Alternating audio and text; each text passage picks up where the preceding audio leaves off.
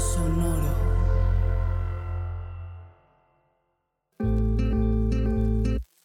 Yo soy Paola Aguilar Y yo soy César Galicia, y esto es Coger Rico y Amar Bonito el espacio donde repensamos las formas en que amamos, cogemos y nos relacionamos.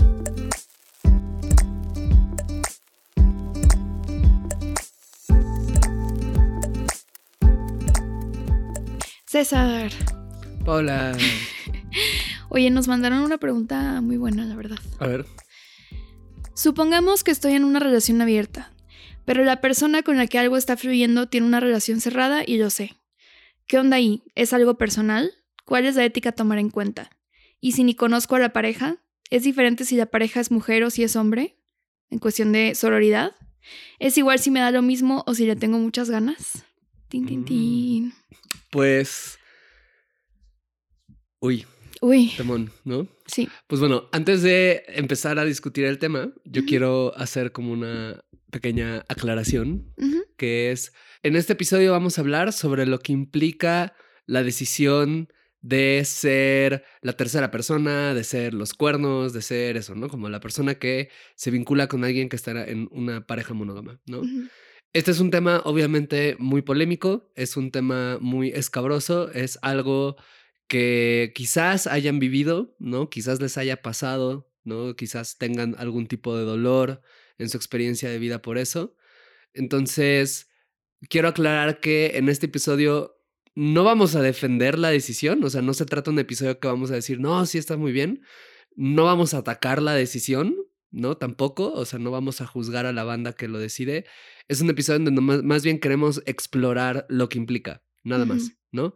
¿Por qué? Porque la gente lo hace y esa es la realidad, o sea, yo conozco a varias personas que lo han hecho, yo sé que Yo he ustedes, yo también lo he hecho, ¿no? O sea, yo sé que ustedes, nuestros amables escuchas de este podcast, nunca lo han hecho porque nunca han tomado una decisión contraria a Ajá. los Nunca han sido valores, incongruentes. nunca han sido incongruentes en su vida y no se han dejado llevar por el deseo, pero hay algunas personas que sí, ¿no? Entonces, por Ajá. esas personas eh, y porque sucede un montón y porque tiene muchos matices, es la razón por la cual vamos a hablar de eso, de nuevo, desde una perspectiva más bien descriptiva, queriendo abordar como varios lugares, posiciones, dilemas, situaciones alrededor de, y ya ustedes sacarán sus conclusiones, ¿no? Pero esto, pues aclaro por qué, porque de nuevo sé que es un tema escabroso, sé que puede despertar mucha ansiedad, como, como, o, y sé que además, sé, sé muy bien cómo funciona el Internet, ¿no? Y sé que Ah, es, sí. o sea, y sé que probablemente en una de esas, desde el título del podcast, que todavía no sé cómo le vamos a llamar, pero Lo van a- nos van a funar. alguien se va a poner bien raro. Entonces, eh, pues bueno, les animo a que lo escuchen desde ese lado y ya nos digan si salió bien o si salió mal, pero una vez que lo hayan escuchado, ¿no? Entonces, bueno, dicha esta aclaración, ¿no? A ver, empecemos. ¿Tú qué piensas de la pregunta que nos hacen, Paula? Mira, a mí lo que me llama mucho la atención es esta idea de cómo la comunidad, o sea, como colectivamente tenemos que sostener la monogamia, ¿sabes? O sea, la exclusividad sexual o sexual y romántica, no sé. Pero, ajá, o sea, es esta onda como de hay que hacer un pacto en donde nadie va a estar con una persona que sea infiel, porque entonces así vamos a acabar con la infidelidad, ¿no? Un poco así como de así vamos a acabar con el crimen y así. Y de que este- en las calles hay un Batman de la monogamia, ¿no? Un Batmonógamo. Así que, monógamo. ajá, como que su- suben en el cielo, proyectan una imagen de un anillo de compromiso, un anillo de castidad. ¿no? sí, sí, sí. Y Batmonógamo está así en los techos vigilando, metiendo, espiando así las ventanas de los edificios a ver quién está cogiendo con quién no debería. Exacto, ¿no? sí, sí, sí. Entonces nada más se me hace interesante como esa idea, como Ajá. que obviamente es imposible hacer un pacto en donde nadie lo va a hacer. Y como decías ahorita, ¿no? O sea, esto sigue pasando y más bien hay- creo que es interesante explorar las razones por las cuales la gente pues lo sigue haciendo, ¿no? Em, en lugar de moralizar y decir como de esto está mal y simplemente no lo hagas, más bien tratar de pues, entenderlo, ¿no? Claro, porque desde este pacto que dices, a mí me hace pensar mucho en cómo eh, se. El lugar, e- el, el primer y a veces único lugar desde el cual observamos cualquier cosa que sea infidelidad. ¿no? O esta palabra que, que además a veces ya no me gusta del todo porque creo que a veces no describe tan bien muchas cosas, pero bueno, vamos a usarla, ¿no? Eh, desde la infidelidad como el lugar principal del que lo vemos es el juicio y el juicio moral, como bien... Y la culpa, ¿no? ¿Quién tiene la culpa? Exacto, ¿no? O sea, como la cuestión de esto está mal de entrada, no cabe ningún matiz, no cabe ningún análisis, no cabe ninguna perspectiva. Y lo que dices, lo importante es ver quién tuvo la culpa de esta cosa, en donde ahora está cambiando un poco. O sea, ahora el, discurso creo que se ha movido, porque creo que tradicionalmente la culpable o la persona culpable era la tercera persona, los cuernos, que casi siempre era una mujer, ¿no? Eh, y era esta idea de. Y, y, cuando no. O sea, cuando era una infidelidad en donde la mujer era la que la cometía, de todas maneras era la mujer la culpable, ¿no? O sea, casi siempre se culpa a la mujer, pero cuando se llega a culpar a, a, los hombres, etcétera, es desde esto, como desde la idea de esta mirada de quién tiene la culpa, quién fue quien lo hizo mal. Y, lo, y cuando lo vemos así, también es un lo hiciste mal porque eres una mala persona, ¿no? Porque eres mala persona, irresponsable, eh, lujuriosa, pervertida. No te puedes controlar. No te puedes controlar. O sea, siempre como de, desde una manera de verlo donde se disminuye el valor de la persona en función de este acto que comete, ¿no? Em, y pues sí, o sea, creo que hay como muchos más matices a eso, ¿no? Y que es, de nuevo, como dices, curioso cómo aparece como la comunidad entera a defender algo que paradójicamente se supone que es un acuerdo íntimo, es un acuerdo privado entre dos personas, pero que la comunidad lo sostiene como, como, o sea, tiene ahí algo como que se siente hasta religioso, ¿no? Como de que es que es, es, o sea, se supone que las creencias de cada quien, pero en ciertas comunidades religiosas es como, oh, pero tú no fuiste a misa, ¿no? Como... Sí, o sea, siente que hay como un juicio dicotómico, o sea, en un extremo está el juicio, como dices, ¿no? De que a la otra persona, ¿no? Como es que tú la rompe matrimonios y la rompe hogares y no sé qué, ¿no? Y si tú no hubieras seducido a mi esposo, él no habría caído en tu trampa, ¿sabes? Como esta onda de la mujer que engaña a este hombre, pobre hombre, ¿no? Y así. Y luego creo que ahora está este discurso contrario, en donde dice, bueno, la responsabilidad es 100% de la persona que tiene eh, el acuerdo cerrado y tú como persona que coge o que tiene una relación, no sé, sexoafectiva con, este, con esta persona, pues no es tu pedo, ¿no? Porque pues tú no, o sea, no son tus acuerdos, lo cual se me hace también no ver que pues claro que la persona decidió de forma o sea, si, tiene, si tuvo la información de que estaba en una relación cerrada esta otra persona, pues hay una decisión ahí, ¿no? Y es una decisión informada y pues hay una especie de responsabilidad también, ¿no? O sea, no es la misma, no, no, o sea, son cosas distintas. Y no decir como que está bien o mal, simplemente pues es una responsabilidad que tienes, que sabes que podría tener alguna consecuencia eh, así como la otra persona sabe que también podría tener una consecuencia, ¿no? Sí, esto, esto que dices me parece bien importante, porque a veces decimos eso, ¿no? Como hace rato teníamos, antes de grabar, justo Pablo y yo estábamos teniendo como una pequeña conversación sobre cómo presentar eso. Esto, y yo le decía que a mí no me encanta esta idea de cuando dicen como a quien tiene la responsabilidad principal es como la persona que está en la pareja, ¿no? Porque de entrada, ok, esta persona tiene la responsabilidad principal. ¿Y luego qué? ¿No? O sea, como que, ok, hay un punto padre que tú mencionaste, Paola, que es la cuestión de decir, no culpar solo a la tercera persona, no vaciarle a esta tercera persona que de nuevo casi siempre es mujer o se ve con más saña cuando es una mujer, esta tercera persona, ¿no? Como no culpar, no vaciarle toda la culpa a ella y dejar como a otra persona que también tuvo una responsabilidad, ¿no? Como completamente fuera, eh, fuera de, la, de la discusión, ¿no? Que creo que en la práctica no sucede, pero moralmente un poco sí, a veces, ¿no? Entonces, eh, ese punto me parece importante. Pero fuera de ese punto, en realidad yo no le veo mucho sentido al hablar de como, al intentar repartir como responsabilidades de quién es quien tiene la principal, quién no. Como tú tienes la responsabilidad principal porque eran tus acuerdos, ¿no? En el sentido en el que, como bien señalas, o sea, cuando es una decisión, cuando no es una decisión informada, entonces solo una persona tiene la responsabilidad, que es la que fue infiel y no le dijo nada a la otra persona y entonces la otra persona, pues no, o sea, ahí solo tú tienes esa responsabilidad.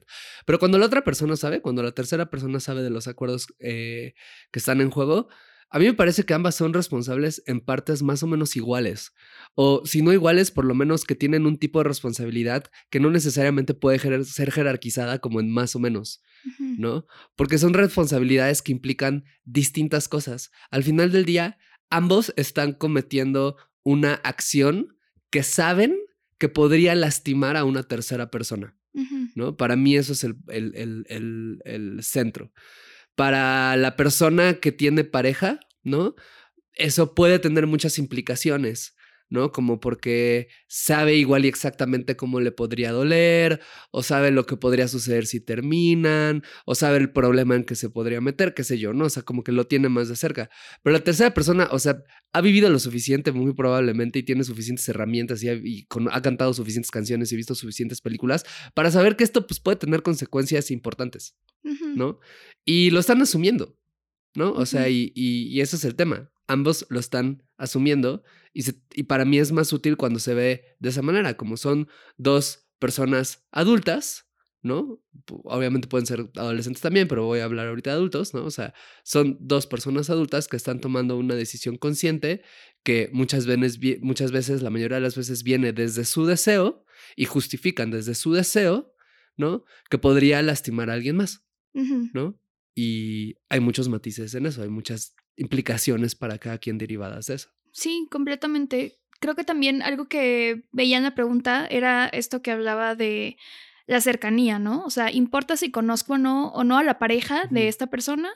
Em, o si es mujer u hombre, o cosas así. Como estas variables que se agregan a, a los casos, ¿no? Y pienso mucho como en qué tanto... Es que, a ver, te voy a interrumpir porque siento que antes de hablar de eso tenemos que hablar de otra cosa. Ok, ¿de qué, de qué, de qué? Y, y, y, y- lo digo porque creo que... Ajá, bueno, a ver, tú me dirás ahorita. A ver. Pero es que siento... O sea, al final del día, creo que lo que determina...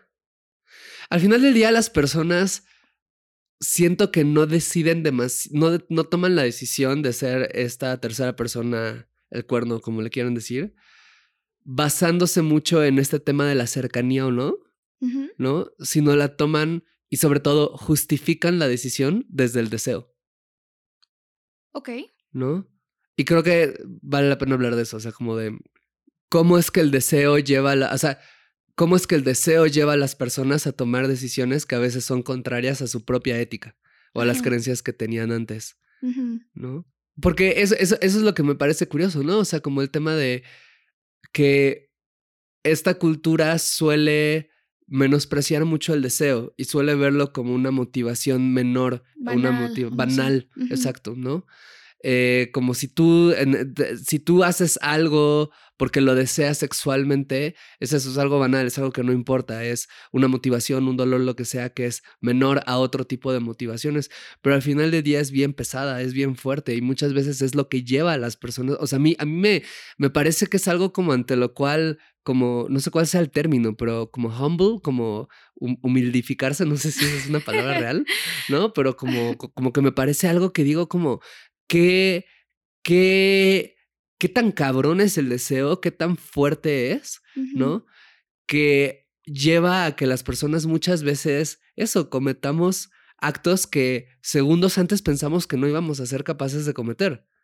¿no? Y que muchas veces tiene muchísimas consecuencias, muchas, o sea, muchas, o sea, porque a veces no es solo deseo, a veces es lo que implica en mí relacionarme contigo, a veces es la historia que tenemos, a veces es los sentimientos que tengo, a veces es algo que es intrapsicológico que, que me está moviendo este encuentro, ¿no? A veces simplemente es, es que te tengo tantas, tantas, tantas ganas que soy capaz de asumir esta culpa o esta responsabilidad o este riesgo porque eh, quiero satisfacer este, es- este movimiento. ¿no? Y que creo que de nuevo, o sea, va, podemos partir y dejar todo el episodio en la premisa de que hay algo, eh, de, de que sí, ser el cuerno y, y- y romper un acuerdo está, comillas, mal, ¿no? O sea, o es algo que hace daño a otra persona, más que mal eso, no dejarlo así, o sea, eso como es un hecho. Pero me parece muy interesante cómo la gente desde el deseo es capaz de justificar esto y que muchas veces es ahí lo que rompe cualquier cosa de es mi familia o no, ¿sabes? Es cercana o no, Sí. eh, tiene un matrimonio de 100 años o tiene una relación de 10 días, ¿no? O sea, como, ¿o tú qué piensas? Creo que a veces sí influye esto de la cercanía. O sea, por ejemplo, hay personas que a lo mejor sí dirán, bueno, es que si es la pareja de mi mejor amiga, pues no. Pero si es una persona que con- no conozco, pues ahí sí, ¿no? Em, y creo que obviamente sí tiene que ver con las cosas que tú estás poniendo en juego, ¿no? O sea, si es justo, ¿no? En este caso, la pareja de tu mejor amiga, pues ahí estás poniendo en riesgo tu amistad con, con tu amiga. Y entonces tiene una implicación distinta. Pero muchas veces, como dices, ni siquiera pensamos tantísimo en eso, ¿no? Es como que pasó y luego es el, como el aftermath de esto. Claro, o lo piensas, pero al final del día, como bien dices, o sea, a veces la decisión ya está tomada y está tomada desde el lugar del deseo, ¿no? Y todo lo que viene es intentar justificar ¿no? Y a veces no, a veces puede haber mucho deseo, o sea, como a veces hay muchísimo deseo y de todas maneras no lo decides porque, ¿no? Pero como, como creo que todo el punto que quiero elaborar es como solo, creo que para entender mejor este fenómeno, ¿no? Sea porque lo ves en alguien más o sea porque tú lo estás viviendo, creo que un buen punto es decir como no hay que menospreciar ese deseo, sino hay que entenderlo como una fuerza bien poderosa que lleva a que la gente tome decisiones, ¿no? Eh, que al final del día, porque sí, o sea, la pregunta de, para mí la pregunta de si da igual si es cercano o no, o sea, como en la práctica hay mucha gente que lo hace con gente que es cercana. Hay mucha gente que se relaciona con el novio de la hermana o la novia del mejor amigo, ¿no? O sea, todo el tiempo está sucediendo eso. Y creo, lo que yo he observado es que la gente lo decide no basándose en cercanía muchas veces. O sea, creo que hay muy pocas veces, muy pocas personas que se basan en eso, como una decisión racional de, ah, eres muy cercano, tendría más consecuencias para mí o para ti. Entonces, ¿no?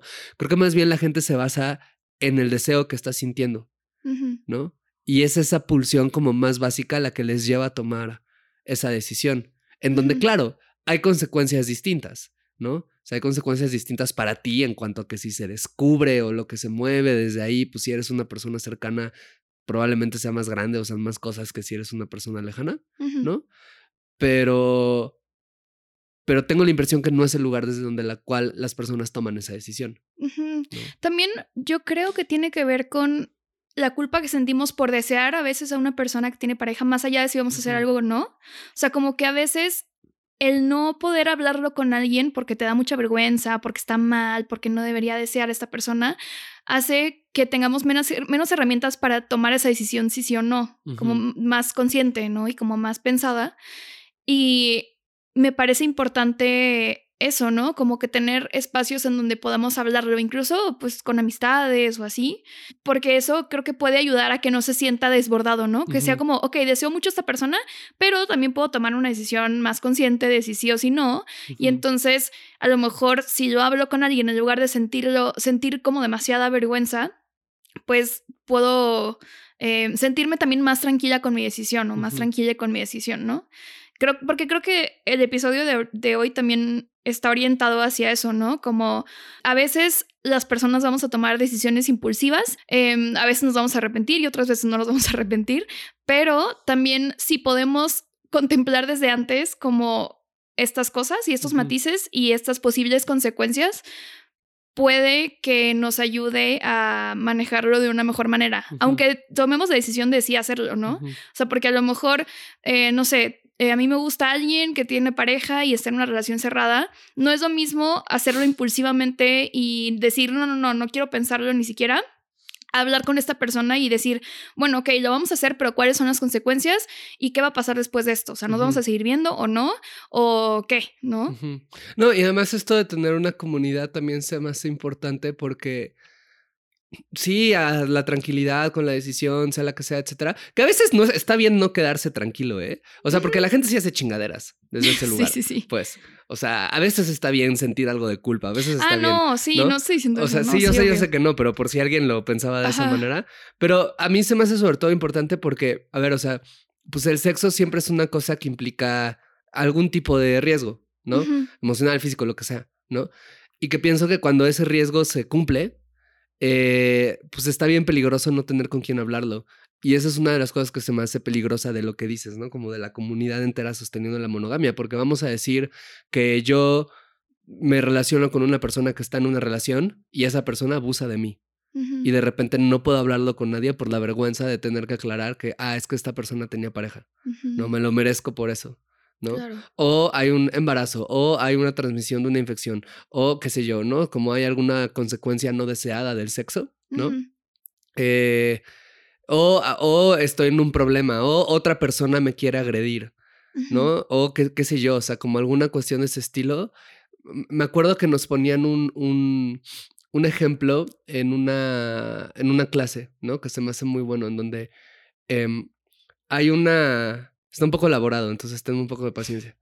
Pero una mujer, ¿no? Va a ver a su amante, ¿no?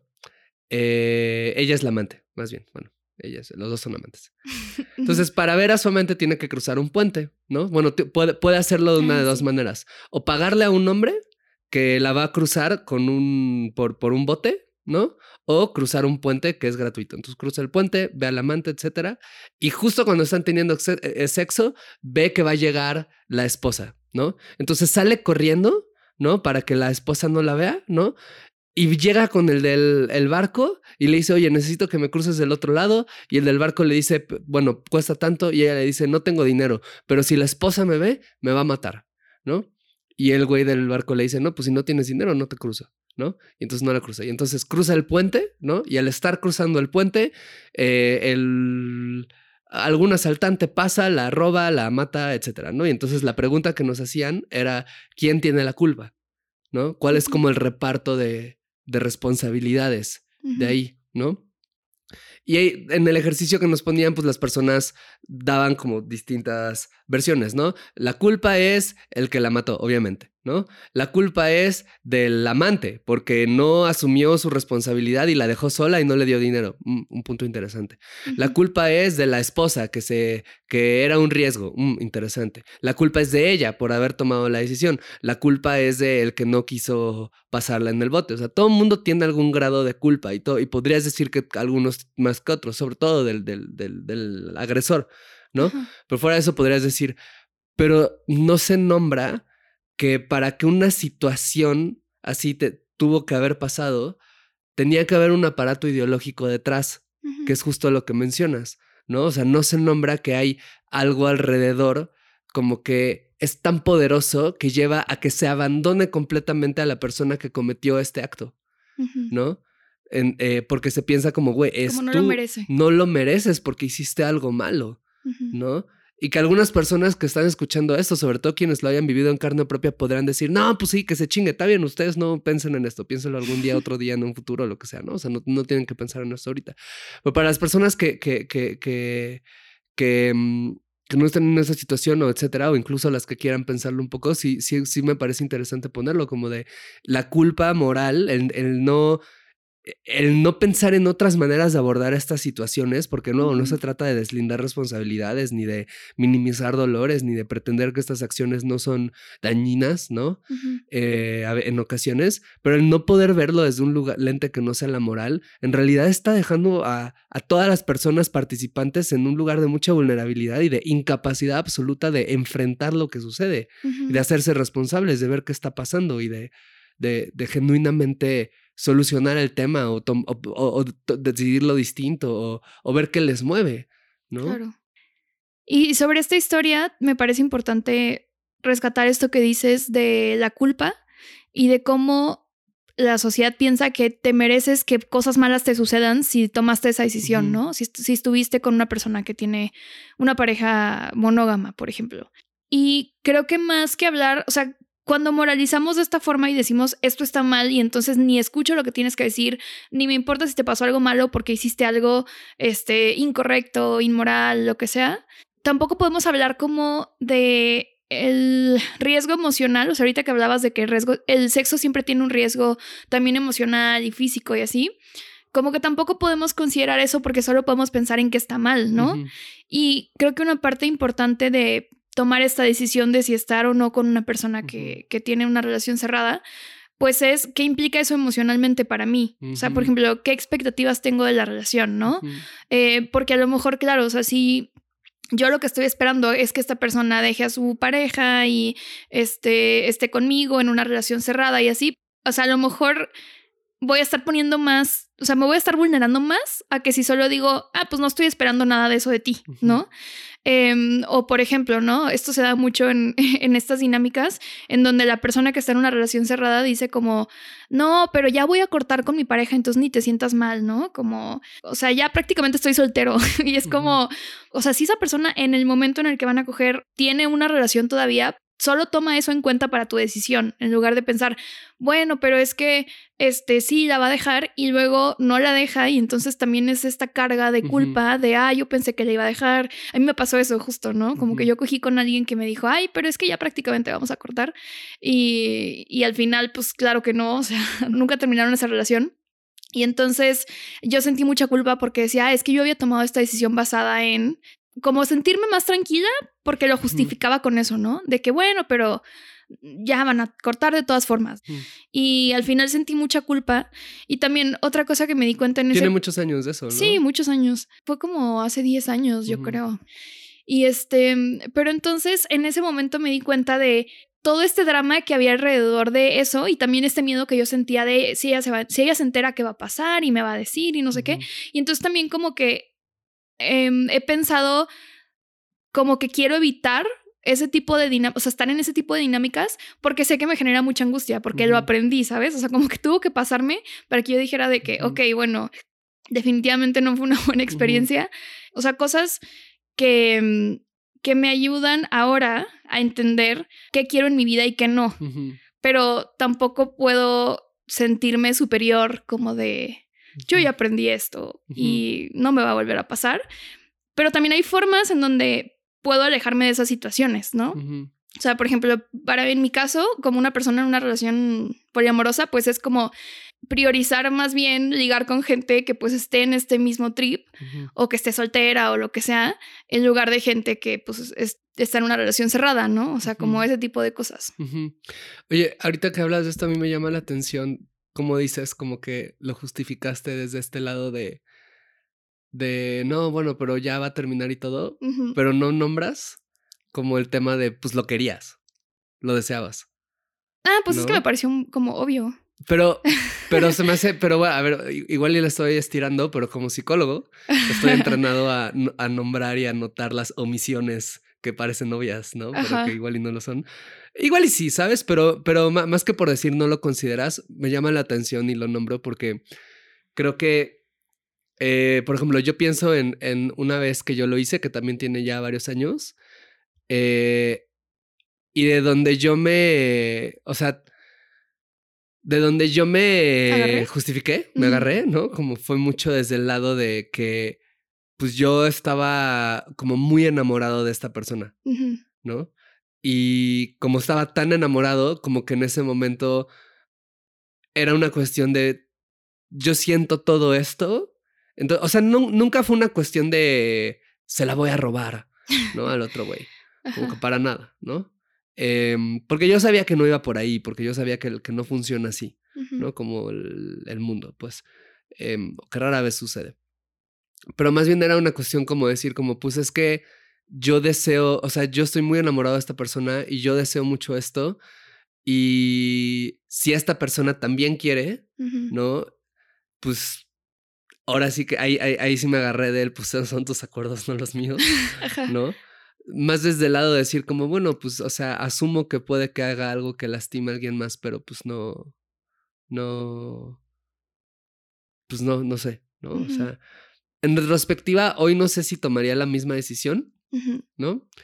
Em, hubo cosas de eso que digo, entiendo por qué lo hice. Hay otras cosas que digo, no sé si lo volvería a hacer, o sea, pero, pero lo que me llama la atención es como eso, ¿no? Como que siempre aparece como un justificante bien grande, ¿no? Ante esto.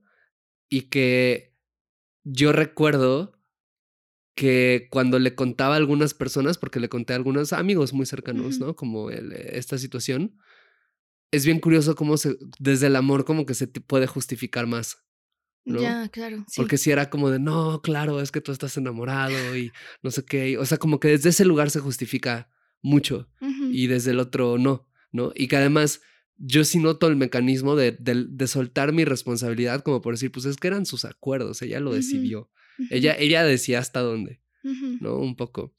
Y nada, o sea, como siento que puede ser bien interesante cuando te mueves de este lugar de culpa nada más y vergüenza o juicio para intentar pensar a ver cómo hace, qué dice de mí el cómo lo justifiqué, Claro. qué dice de mí el por qué lo hice. Ajá. ¿no? ¿Qué dice de mí el, el cuáles son los, o sea, porque si- siento que es un ejercicio de autoconocimiento, o sea, porque cuando hablamos de autoconocimiento, siempre lo hablamos en términos como muy rosas. ¿no? Como muy de, ay, es que esto es lo que me gusta y esto es lo que no, y este, soy esta persona y estas son mis cinco palabras que me describen, y como que rara vez pensamos el ejercicio de autoconocimiento de cuáles son los límites que estás dispuesto a cruzar y en qué circunstancias. ¿no? Eh, ¿Y cuáles son las cosas morales que quizás entiendes como acuerdos morales para otras personas, pero quizás neta no lo sientas para ti.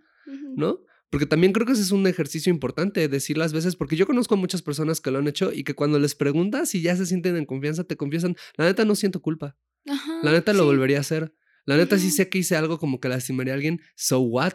Sí, ¿no? hay gente que me, que me ha dicho como yo no respeto la monogamia ni sus acuerdos. Ajá, ¿no? Y por eso lo he hecho y, Y, me eh, vale. Claro, y eso es como bien fuerte y de nuevo, o sea, obviamente mueve el escucharlo, ¿no? Como, pero, o sea, no, no estoy diciendo que esté bien, no estoy diciendo que esté mal, pero sucede. Y la gente les impone esa culpa, ¿no? Como Exacto. deberías de sentirlo y es como, pues no lo siento. Ajá. Y bu- y bueno, ok, no, ay, pues qué mal que no lo hacía. ¿Y luego qué? Ajá. No, ajá, ok, y ya, bueno, pues sí debería, vamos a decirlo, sí debería sentirlo, sí hizo algo malvado, sí, no sé, ¿y luego qué? ¿no? O sea, ¿qué, qué revela eso de, de, del deseo, de la motivación, de, de la monogamia, de la manera en la que nos relacionamos cuando, pues eso, ¿no? Como que sucede y, y muchas personas al final descubren, no sentí culpa porque lo justifico de esta manera, porque no Sí. respeto la monogamia, porque estaba enamorado, porque lo deseaba mucho, porque yo recuerdo alguna vez, o sea, yo solo he hecho esto dos veces en mi vida, ¿no? Y recuerdo una vez que además, y ahí te va, y no, me va a me dar mucha vergüenza contar esto, pero yo A recuerdo una vez que yo lo hice y yo sabía que el novio de la, de la morra con la que me estaba relacionando era un súper pendejo, ¿sabes? Un súper, súper, súper pendejo y era una relación súper fea y ella como que ya también ya medio se quería salir y este, y yo sabía como que, como que jugamos un poco a esta fantasía porque además en algún momento sí lo hablamos como de, ay, es que el sexo en mi relación es bien mediocre y, y tú me vas a dar una, un sexo mejo- mucho mejor, ¿no? Eh, y, y yo lo justifiqué casi como desde ahí, ¿no? Como de, no, pues sí, o sea, esto es casi un servicio a la comunidad, ¿no? Y pues bien pinche tramposo yo mentalmente, ¿no? Porque al final del día es el mismo acto, ¿no? Pero pues lo justifico desde, o sea... Y Él eso, es malo, yo soy bueno. Ajá, un poco. Y eso como cuando lo pienso, ¿no? O sea, como que digo, pues a ver, o sea, sí es algo que podría lastimar a alguien, sí, ¿no? También fue la responsabilidad de la otra persona porque ella lo decidió también, también, ¿no? Y también es responsabilidad mía porque yo sé que esto podría también, ¿no? Y luego, bueno, lo que me queda es pensar, ok, esto es interesante cómo, cómo soy capaz de... Esto, esto dice algo de mí, de mi, de mi ego, Sí. ¿no? Esto dice algo de, de mi moral, esto dice, o sea, y si tengo eso bien observado, si soy capaz de ver mis sombras, pues entonces soy capaz de tomar mejores decisiones en un futuro, Claro. ¿no? Sí, o también ver patrones, ¿no? O sea, por ejemplo, gente que, ay, no sé por qué siempre me termino relacionando con personas que están en relaciones cerradas. Ah, mira, ajá. ah, interesante. Ajá, muy interesante. Muy interesante. ¿Qué diría eso de ti, Freud? Exacto. Este. Y, y eso también me parece que podemos aprenderlo si empezamos a hablar de esto más abiertamente, claro. ¿no? O sea, o simplemente, como dices, ¿no? ¿Cómo me hace sentir esto? Ajá. O sea, si yo soy una persona que siempre, o, o no sé, no siempre, pero bueno, me he relacionado muchas veces en, eh, con personas que están en relaciones cerradas y me hace sentir muy mal y lo sigo haciendo, pues ¿por qué lo sigo haciendo? ¿No? En cambio, si como dices, este, no me afecta y me da igual y no siento culpa, pues ok, bueno, ese es otro tema. Claro, y esto que dices también, si me estoy sintiendo mal, ¿por qué estoy haciendo algo que me hace sentir mal?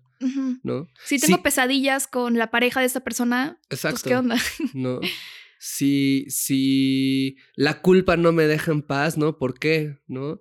O sea, ¿desde dónde estoy justificando el autoflagelo y desde dónde estoy justificando el, la, el- la no culpa? Ajá. Y creo que también hay que ser muy honestes con asumir las con- consecuencias que eso puede tener, ¿no?